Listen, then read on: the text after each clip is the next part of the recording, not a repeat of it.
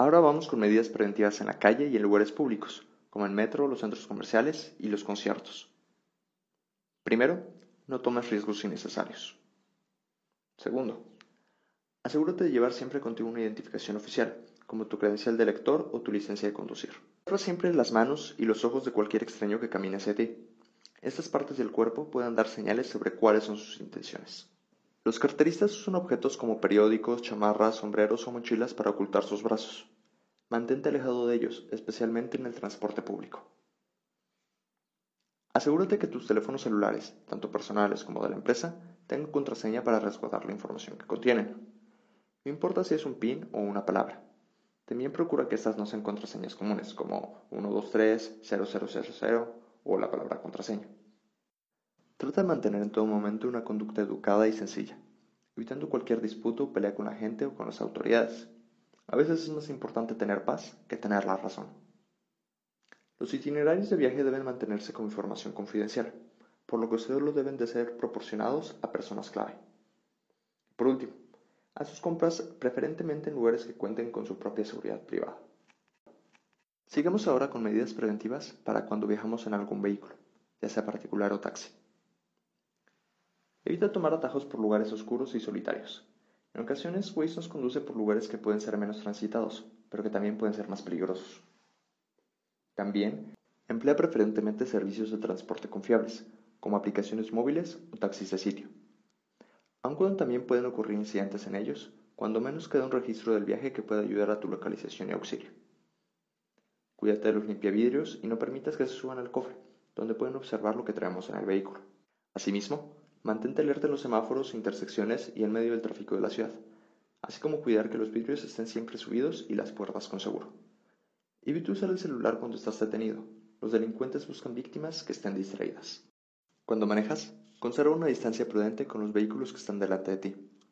Usa la regla 252. 20 metros en carretera, en zonas urbanas 5 metros cuando estás circulando y 2 metros detenido. No te detengas en lugares solitarios o sospechosos para mandar mensajes o hacer llamadas. Y por último, utiliza preferentemente estacionamientos públicos. Sobre esto último, vamos a profundizar un poco más.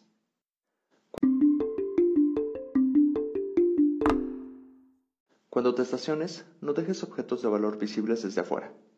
Guárdalos en la guantera, en la cajuela o incluso debajo de los asientos. Esto incluye celulares, laptops, tablets, bolsas, videojuegos y demás. También procura estacionarte en cajones continuos a la pared o a pilares para evitar percances con vehículos de los cajones de lado. En un estacionamiento o en la calle, no apuntes con el control que abre tu auto a más de medio metro. Hazlo hasta que estés junto a la puerta. Y por último, te sugerimos estacionarte en reversa por varios motivos. El primero es que así es mucho más fácil y rápido salir. En general solo requerirás de una maniobra para salir. El segundo es que en la mayoría de los casos hay mayor prisa en salir que en llegar. Eso hace que estemos más atentos al estacionamiento cuando salimos que cuando llegamos. Otra razón es que el frente del vehículo siempre cuenta con más visibilidad que la parte de atrás, de forma que si hay algún obstáculo que impida la salida, hay mayor probabilidad de verlo con anticipación. Y para terminar, no invadas ni ocupes doble espacio. Al hacerlo, incrementas las posibilidades de que tu auto sufra algún daño, ya sea accidental o intencional. La última sección del episodio de hoy se trata de recomendaciones para llevar a cabo en casa. La mayoría de las casas ya cuentan con una, pero si no la tienes, instala una mirilla en la puerta principal para ver quién toca sin necesidad de abrir. Las puertas deben quedar ajustadas a los marcos y las bisagras deben estar hacia adentro. Crea un grupo de WhatsApp con tus vecinos para estar en constante comunicación. Así podrán identificar a personas sospechosas, incidentes peligrosos y pedir auxilio en caso de necesitarlo.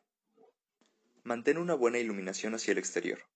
Organízate con tus vecinos para alumbrar la calle y áreas comunes. También considera la posibilidad de instalar una alarma o un dispositivo que encienda las luces exteriores al paso de la gente. Esta es otra cosa en la que te puedes poner de acuerdo con tus vecinos. Si te acabas de mudar, cambia las cerraduras de la puerta de entrada. Ten siempre a la mano teléfonos de emergencia. Recuerda que el número de emergencia en México ahora es 911.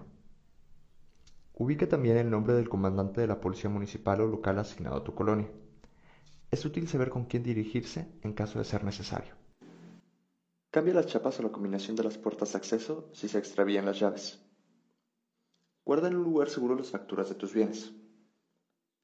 No esconda las llaves de entrada debajo de un tapete o de una maceta. Mejor dale un juego a un familiar.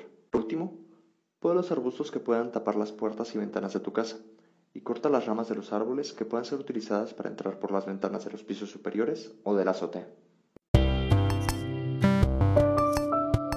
Recuerda que en Grupo Peña Verde nos interesa mucho tu integridad.